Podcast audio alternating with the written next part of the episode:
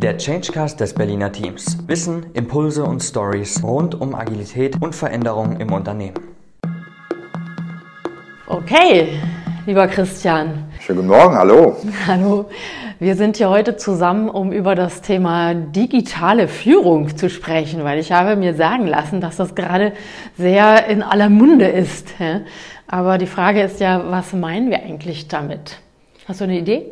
Ja, vielleicht wirkt es erstmal wie ein Schlagwort, aber ich glaube, da ist eine Menge dahinter. Wir haben ja Anforderungen derzeit äh, in der digitalen Sphäre zu wirken, als Führungskraft zu wirken. Das ist ja eins. Das andere ist ja in und mit Werkzeugen ähm, Führung auszuüben, wo es darum geht, andere Prozesse, Abläufe und mit anderen Werkzeugen auch zu arbeiten. Also mit digitaler Sphäre meinst du in Zeiten der Digitalisierung oder was genau. verstehst du da drunter? Genau all das, was wir ja in Zeiten von New Work, in Zeiten auch von Pandemie mit Führung in Distanz im virtuellen Raum mit nicht physisch direktem Kontakt haben. In diesen Situationen haben wir andere Formen und Notwendigkeiten und Anforderungen für Führung. Und ich habe ja verstanden, es geht nicht nur um Führung mit digitalen Mitteln, wenn du jetzt auf die Pandemie anspielst, sondern es geht ja auch um Führung in digitalen Zeiten, was ja noch viel umfangreicher ist, nämlich dieses, ähm, wenn durch die Digitalisierung die Welt sich so stark verändert,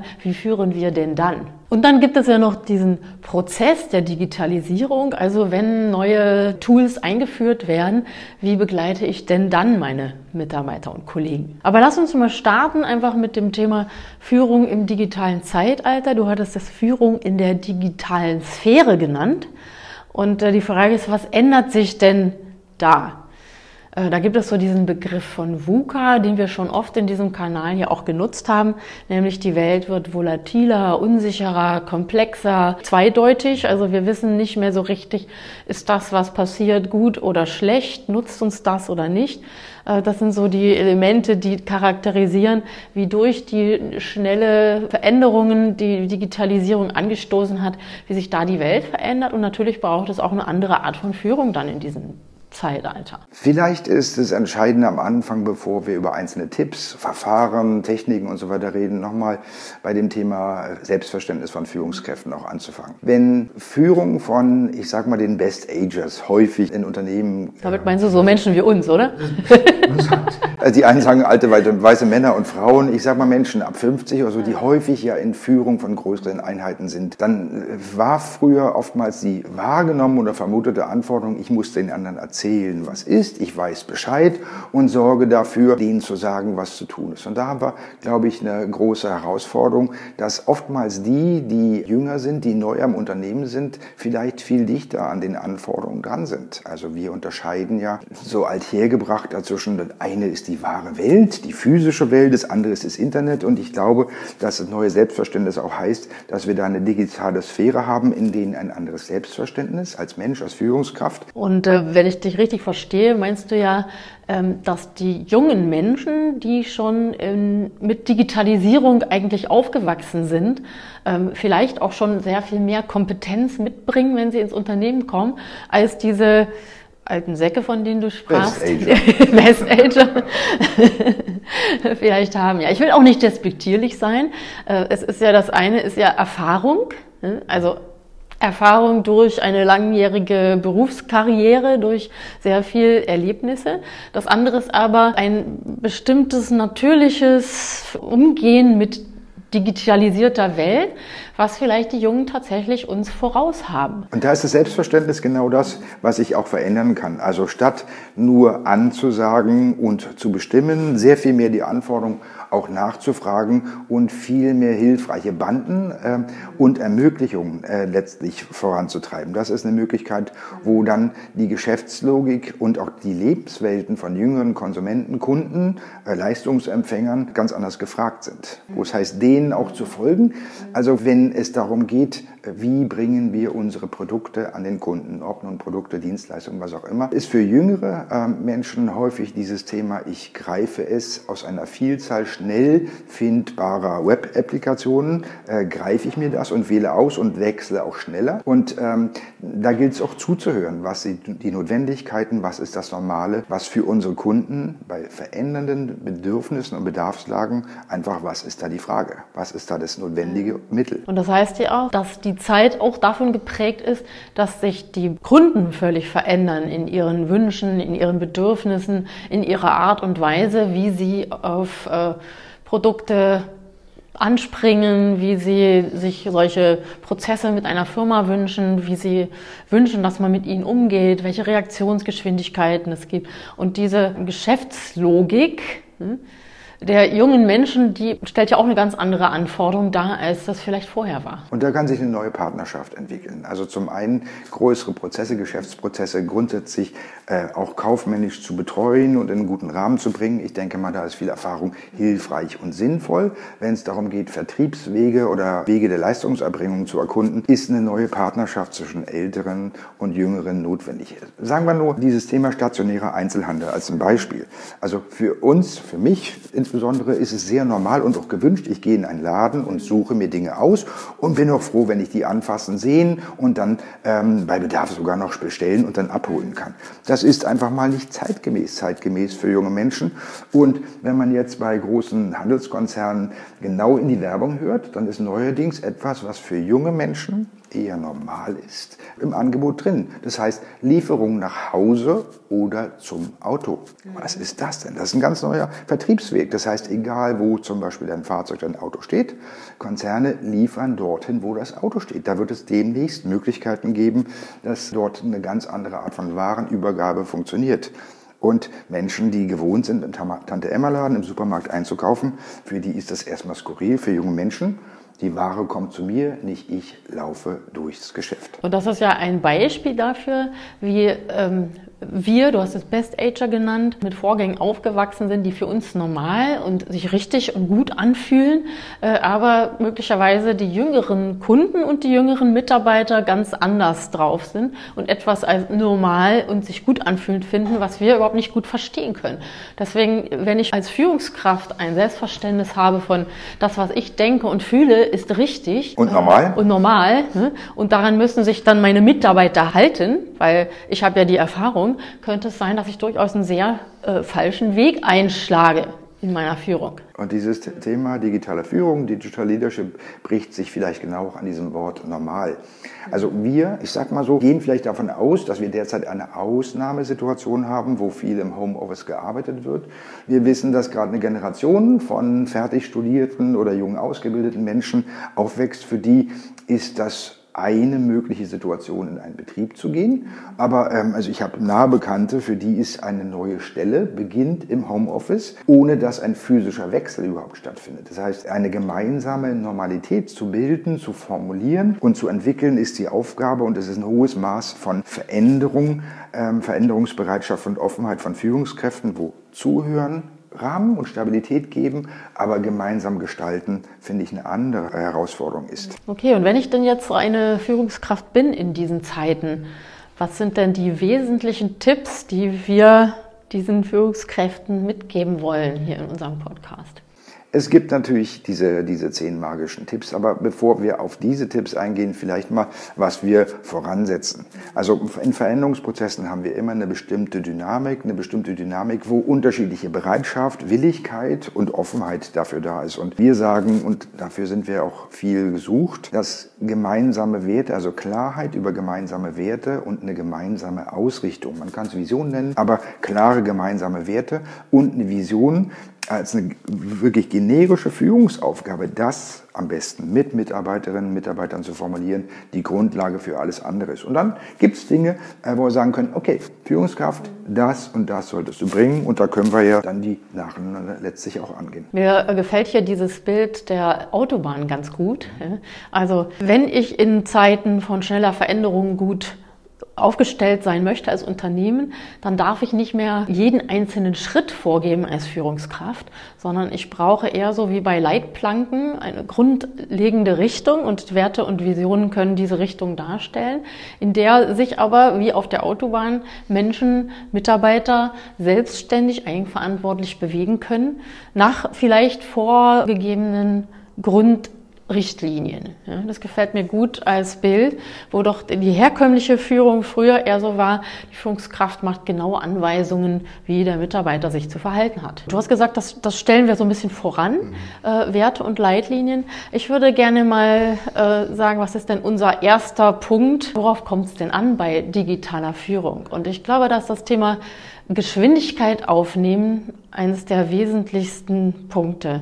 Also sei schnell. Sorge dafür, dass du schnell bist, dass die Organisation schnell ist, dass schnelle Entscheidungen getroffen werden, dass Bürokratie abgebaut wird, dass wir einfach schnell reagieren können auf Veränderungen, die im Umfeld stattfinden, veränderte Anforderungen, veränderte Bedürfnisse.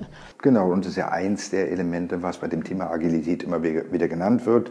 Also statt langer, bürokratischer und wasserfallmäßiger Entscheidungsprozesse Mut zu haben, Prozesse zu haben, wo schnelle Entscheidungen, schnelles Handeln und auch fail fast kann ja auch eine Ebene sein, auch schnell zu sagen, okay, haben wir probiert, wir machen was anderes. Also diese Art von Geschwindigkeit und Schnelligkeit ist da hilfreich. Und wenn die Banden, wie du sagtest, auf der Autobahn links und rechts geklärt sind äh, mit verschiedenen Abfahrten, die man nehmen kann, dann kann auch die Grundaufgabe von Führung, nämlich Orientierung geben, äh, dann auch wirksam werden, schnell zu entscheiden, schnell zu lassen oder schnell zu ändern.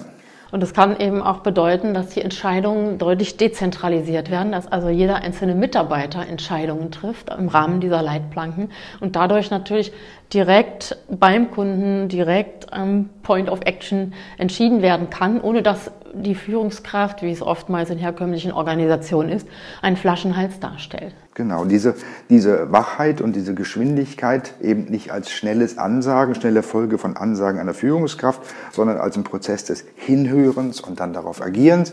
Und das ermöglicht dann sowas wie auch eine Offenheit für neue Wege zu haben. Da kommen wir dann raus aus einem schlichten Autobahnbild, einfach geradeaus zu fahren. Es gibt viele Wege und viele Fortbewegungsmittel und viele Abbiegungen, die man wählen kann. Und dann heißt es auch Offenheit für neue Wege im Miteinander, Offenheit für neue Anforderungen vom Markt oder für äh, eine Umgestaltung der Marktteilnehmer oder der Kunden auch zu haben. Wenn andere Bedürfnisse da sind, heißt es dafür offen zu sein und Offenheit für die Interaktion, Austausch mit Mitarbeiterinnen und Mitarbeitern. Und das ist etwas, was gerade in diesen letzten anderthalb Jahren Pandemie, glaube ich, auch sehr geschult wurde, nämlich dieses wegzugehen von, ich weiß eigentlich genau, was die nächsten Monate äh, so bringen, in eine Erfahrung zu kommen, ich weiß überhaupt nicht, was in den nächsten Wochen passiert und muss praktisch gezwungenermaßen offen sein für neue Wege. Ich glaube, dass das viele Menschen vor eine echte Herausforderung gestellt hat.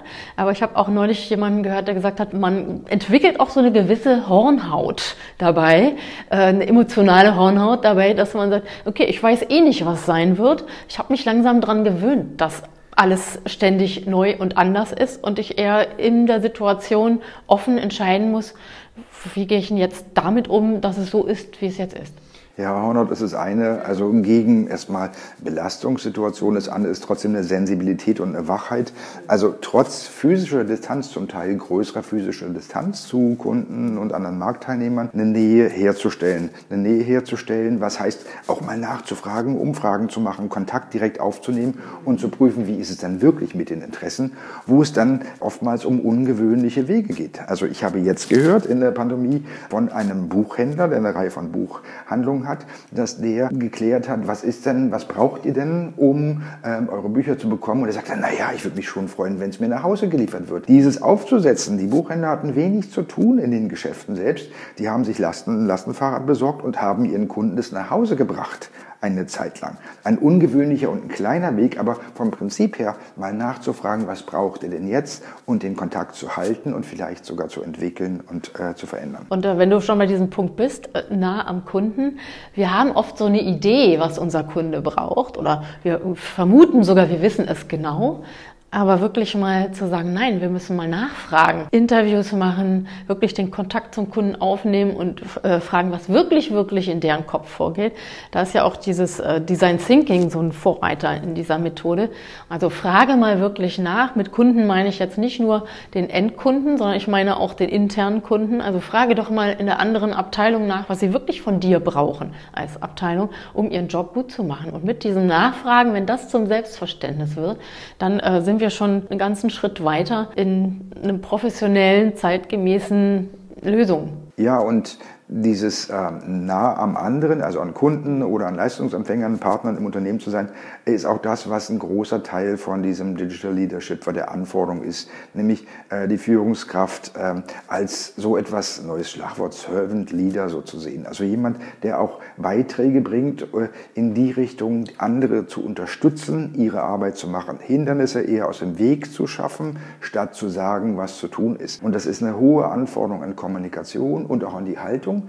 Schön ist, wir müssen nicht alles wissen. Gut ist, wir haben Partner, die wir fragen können und äh, wenn wir auch den Mut äh, haben, Fehler einzugestehen und nachzufragen, auch Unwissenheit äh, einzugestehen, haben wir eine Möglichkeit, ganz ungewöhnliche neue Lösungen zu finden. In diesem Zusammenhang Servant Leadership, da gibt es dieses Bild der Pyramide, die sich umdreht.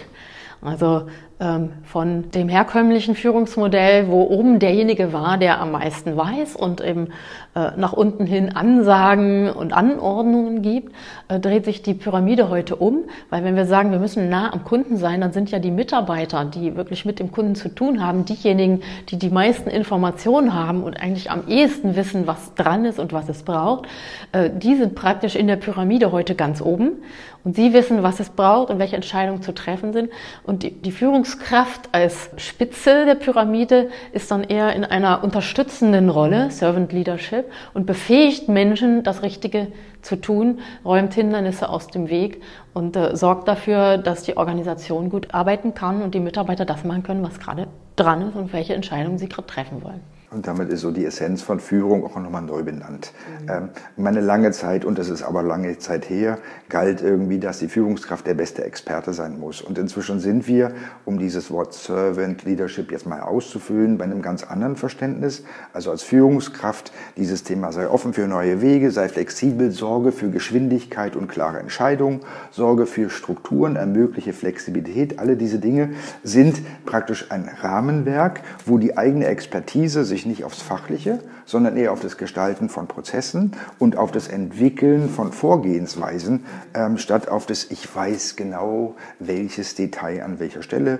zu welcher Uhrzeit wie manipuliert werden muss. Und das waren jetzt erstmal die Punkte, wo es darum ging zu beschreiben, wie kann Führung aussehen in einer Zeit, die durch Digitalisierung äh, beschleunigt wurde, wo wir mit schnellen Veränderungen umgehen müssen. Wir haben aber noch diesen Punkt, äh, die Digitalisierung selbst, also wenn ein Unternehmen digitalisiert wird, wie befähigen wir die Organisation dazu, wie, wie treiben wir den Prozess und ähm, wie, wie, nehmen wir Mitarbeiter bei dieser Situation mit? Und ähm, da fällt mir als erstes ein, dieses Thema Digitalisierung als ein wichtiges Mittel dafür zu äh, empfinden, dass wir wirklich effizient sind und bleiben. Was nicht heißt, tausche deine Mitarbeiter gegen digitale Prozesse aus, weil das kann es nicht sein. Wir haben einen Fachkräftemangel. Das heißt, wir müssen eher damit rechnen, dass wir sowieso zu wenig Mitarbeiter haben. Und es kann eher sein, dass wir Prozesse äh, angehen, die Routineprozesse sind, dass wir die digitalisieren, um einfach dafür zu sorgen, dass wir auch in Zukunft noch die Menschen haben, die wir brauchen. Ich kenne es von einer Reihe von Klienten von uns, aber auch bei uns selbst im Unternehmen. Ähm, die Frage ist erstmal, welche Menschen habe ich? Habe ich die richtigen Menschen und welche Beziehungen habe ich zu denen? Und wenn ich grundsätzlich das Thema Lernwilligkeit, Entwicklungswilligkeit habe, wenn ich partnerschaftlichen Umgang pflege, dann auch statt zu sagen, du musst jetzt mal Werkzeug XY oder folgende neue App oder ähm, äh, Anwendung lernen, zu sagen, sag mal, wie könnte man das verbessern? Nicht, wie könnte man dich, den Menschen, sondern wie könnte man das, diesen Prozess verarbeiten? Wenn ich äh, sage, es fängt an bei Prozessen wie Buchführung, es fängt an bei Prozessen wie Datenflüsse zu organisieren, wo man merkt, es passiert doch immer wieder dasselbe falsch. Da ist ja auch bei Menschen die Teil im Unternehmen sind, auch ein Interesse da. Und dann statt zu sagen, du musst jetzt folgende Software lernen oder folgende App implementieren, sag mal, lass uns mal äh, einen Weg finden, das für dich zu verbessern. Und dann können Menschen auch viel Sinnvolleres machen. Wichtig ist, die Beziehung ist so, dass die Menschen wissen, ja, wir machen es miteinander und dass man ihnen ermöglicht, wieder dieses Thema Servant Leadership, ermöglicht, selbst Dinge zu lernen und zu verbessern. Also ich habe viele Unternehmen kennengelernt, wie du schon sagst, äh, wie es nicht funktioniert. Nämlich, äh, dass irgendjemand sich ausgedacht hat, okay, das verbessern wir jetzt in dem Prozess und dann wird das also eingeführt bei den Mitarbeitern, ihnen praktisch vor den Latz geknallt und damit müssen sie jetzt arbeiten. Und da entsteht Angst, da entsteht Widerstand, da haben Menschen Sorge, dass ihr Arbeitsplatz wegrationalisiert wird, da haben Menschen äh, Widerstand, weil sie was ganz anders machen müssen, vielleicht den Sinn noch gar nicht so richtig einsehen. Und äh, wo es gut funktioniert, da war es immer so, dass gemeinsam mit den Menschen nach einer Lösung gesucht wurde, wie dieser Prozess gut umgestaltet werden kann, dass es eher eine Erleichterung wird für die Mitarbeiter, dass Menschen das Gefühl haben, okay, sie können sich auf die Tätigkeiten konzentrieren, die äh, eher sinnvoll sind, die ein bisschen herausfordernder sind, die ihnen aber auch mehr Spaß machen. Und äh, der Digitalisierungsprozess wurde eher als gute Möglichkeit empfunden, langweilige Routine Aufgaben abzugeben. Also wenn das dann mit den Menschen gemacht wird, also Führungskräfte mit Menschen äh, gemacht wird, dann ist auch ein Wunsch nach Effizienz da. Kein Mensch mag unpraktische und leidvolle ähm, Administrationsaufgaben machen. Ist doch schöner, wenn es fluppt, sagen die Mitarbeiter dann oftmals. Und da ist in dem Augenblick, wo es mit den Menschen gemacht wird und durch sie auch mitgestaltet wird, im klaren Rahmen natürlich, dann ist Effizienz auch ein Gewinn, äh, von dem allen Gewinn haben können und das dann hochwertige Dinge mit einer höheren Wertschöpfung gemacht werden können. Menschen mögen zumeist nicht simple, dumme und umständliche, sondern einfach leistungsfähige und ähm, erträgliche, ähm, leistungsfähige Dinge. Und die Menschen wissen vor allem äh, selber auch, wenn sie denn neue Prozesse einführen, äh, wie es denn sein muss, damit es ihren Alltagsrealitäten auch wirklich entgegenkommt.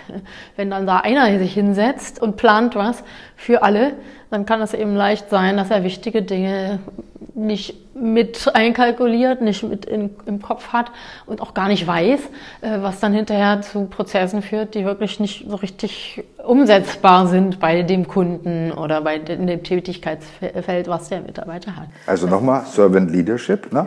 Das heißt, statt für und über Menschen etwas zu organisieren, es mit ihnen zu machen und das nicht um zu kuscheln, sondern weil es einfach sinnvoll ist, sondern statt ein, gegen, gegen einen Widerstand zu arbeiten von Menschen, die sich als Objekte einer Veränderung führen, sie zu Subjekte des Handelns zu machen. Gemeinsam klingt wissenschaftlich heißt einfach, mach es zusammen, frag deine Leute und gib ihnen auch einen Nutzen einen Nutzen und docke an, an, was wir vorhin gesagt hatten, auch Werte und eine gemeinsame Vision. Und dann hattest du im Vorgespräch noch ein, ein spannendes Thema, was jetzt hier noch reinkommt, äh, was wir noch gar nicht erwähnt haben, nämlich dieses Thema Nachhaltigkeit. Äh, Digitalisierung ist natürlich auch eine super Möglichkeit, um den Anforderungen der Zukunft gerecht zu werden und äh, nachhaltiger zu werden. Oder hattest du ein paar interessante Beispiele? Also das Wort Nachhaltigkeit ist ja seit vielen Jahren so ein Buzzword und es ist sehr deutlich, dass es inzwischen äh, aus der rein virtuellen Denksphäre in einfach die Geschäftspraxis hineinläuft. Also Greenwashing ist keine Alternative, sondern ähm, tatsächlich auf Nachhaltigkeit zu orientieren in Prozessen bezüglich der, des Verbrauchs von Ressourcen ist ein wesentlicher Geschäftsfaktor, nach dem zukünftig auch Lieferentscheidungen äh, letztlich auch fallen. Und das kann zum Beispiel heißen, dass die Frage ist, an welcher Stelle sorgen wir dafür, dass eben nicht materielle Warenflüsse, sondern äh, möglicherweise digitale machen. Also die Frage ist, Switches und Hubs zum Beispiel in der digitalen Welt sind bislang einfach physische Objekte, einfach Schalter, wo eben Dinge verändert werden. Und in Teilen kann das durch Software verändert werden. Das ist eine Ebene. Und die andere Frage ist, wenn es dann physische Objekte gibt, wie diese Switch und Hubs zum Beispiel, ist es ja durchaus möglich, die nicht mehr aus billigstem Plastik und multigemischten äh, Kunststoffen, sondern so zu gestalten, die sind ein bisschen teurer teure, aber dass man sie hinterher recyceln kann. Und dieses Thema hat eine hohe Andockfähigkeit an die Werte ähm, von vielen Menschen und es ist inzwischen eine Notwendigkeit, um am Markt einfach attraktive Angebote platzieren zu können. Es wird ein Entscheidungskriterium sein. Redest von Switches und Hubs. Das wird vielleicht dem, den äh, meisten überhaupt nichts sagen. Ich habe eher so banale Sachen gedacht, wie trifft dich im digitalen Raum, statt irgendwo hinzufliegen oder ähm, statt 30 Seiten Verkaufsvertrag für ein Auto auszudrucken und äh, physisch unterschreiben zu lassen, macht das Ganze digital. Ja. Aber da gibt es sicher sehr viele, viele Beispiele, wo es einfach im Sinne der CO2-Reduktion einfach notwendig ist, Dinge ins Digitale zu überführen an der Stelle. Also es kann einen ja auch dann klug handeln lassen, was du gerade sagtest, in dem Augenblick, wo wir eben nochmal dieses neue Normal und normale Neu andauernd in Diskussion. Die Frage ist, wie oft müssen Menschen wozu in ein Präsenzbüro kommen? Wozu? Ne? Wenn wir das klug diskutieren, dann können wir die Vorteile, die in Homeoffice stecken, nutzen und die, Home, äh, und die Vorteile Vorteile, die in der Büropräsenz, in persönlichen Meetings, wir beide sind jetzt hier physisch zusammen, wir könnten es auch distanz äh, getrennt machen, aber die Frage ist, okay, wir hatten mal Bedürfnis, miteinander persönlich zu reden und dann ist es auch gut so. Aber das für die Zukunft auch zu bedenken, jede Fahrt über 20 Kilometer zur Arbeit hin und zurück mit Öffis oder auch mit, äh, mit einem eigenen Fahrzeug kann letztlich auch eine große Last sein und das klug zu machen und der Nachhaltigkeit selbstverständlich zu leben, statt alte Rituale, wir müssen morgen morgens um neun alle am Schreibtisch sitzen. Das ist ein Teil auch des Nachhaltigkeitsthemas. Und das ist ein gutes Beispiel auch, dass nicht nur im Sinne von äh, schneller Veränderungen durch Digitalisierung, sondern auch im, mit dem Aspekt Nachhaltigkeit einfach sehr viel Veränderung auf Unternehmen zukommt und dass also eine wesentliche Qualität des Digital Leaders äh, das Thema ist Veränderungen zu Menschen. Also welche psychischen Komponenten kommen bei Veränderungen mit ins Spiel. Menschen hassen Veränderung und reagieren überwiegend erstmal mit Widerstand darauf. Das heißt, wie kann ich denn damit umgehen, dass ich diesen Widerstand äh, gut manage und dafür sorge, dass es eher die Veränderung hinterher leicht läuft, ist ein wichtiger Aspekt dabei. Hast du denn da noch einen Tipp für uns? Ich gehe zurück zu dem, was ich schon hatte. Also dieses Thema als Experte und Fachexperte, äh, als Führungskraft zu arbeiten, das, ähm, das wird bei der Komplexität derzeit größtenteils gar nicht mehr leistbar sein. Aber das ist gar nicht schlimm, weil bei der Arbeit diese Veränderungsprozesse und gemeinsam Orientierung erzeugen, gute Kommunikationsprozesse und dann eine schlaue Prozesslogik zu erzeugen, ist genug Arbeit für Führungskräfte, wo es darum geht, dieses nochmal Servant Leadership, letztlich eine dienende Funktion von Führung zu leben. Da ist genug zu tun und dieses Thema, ihr Führungskräfte oder wir Führungskräfte, wir sind Change Manager, wir sind Begleiter und Ermöglicher und können da auch zeigen, dass wir anderen schlauen, klugen, willigen Menschen auch helfen zu schaffen, was zu schaffen ist. Und da haben wir in diesem Kanal auch noch vieles für euch, wo es um Change Management geht. da haben wir auch noch unseren YouTube-Kanal Berliner Team. Auch da gibt es viele Tipps. Umgang mit Werten, Umgang mit Digitalisierung. Insofern laden wir euch ein, bleibt an Bord und äh, hört und schaut euch dies und jenes einfach noch bei uns an. Und wenn ihr eine Frage habt, die wir noch nicht beantworten konnten, dann könnt ihr uns natürlich gerne kontaktieren unter www.berlinerteam.de. Wir freuen uns auf euch. Bis dann.